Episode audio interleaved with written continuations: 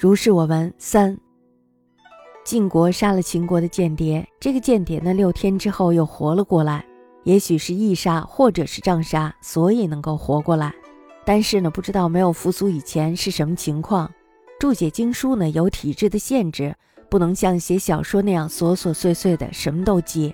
有一个佃户叫张天赐，曾经死了七天。他的母亲呢，听到棺材中有敲击的声音，打开一看，张天赐已经活了过来。问他死了以后看到了什么，他说，什么也没有看到，只不过经过了七天，只是好像忽然间睡过去了，然后又忽然间醒了过来。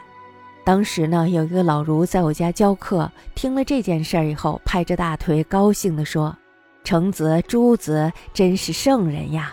关于鬼怪的事情，孔子、孟子尚不敢定断有无，只有程朱二位先生敢于定断。现在死人复活，果然如同他们说的那样，不是圣人能这么明断吗？我觉得张天赐是气息郁结、昏迷过去了而已。他的家人呢，就误以为他死了，并不是真的死了。国国太子假死的事儿，在《史记》中有记载。这位老先生难道没有看过吗？国太子是传说呢。扁鹊路过国国时，听说国太子暴死，诊断为失觉症。经过医治以后，太子苏醒了过来。见《史记·扁鹊仓公列传》。晋杀秦谍，六日复苏，或由缢杀、杖杀，故能复活，但不识未苏以前作何情状。古今有体，不能如小说所记也。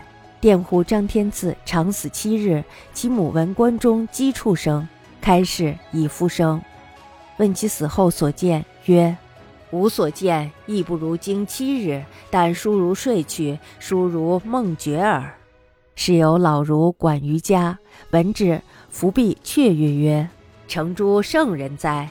神鬼之事，孔孟犹未敢断其无。”唯二先生敢断之，今死者复生，果如所论，非圣人能之哉？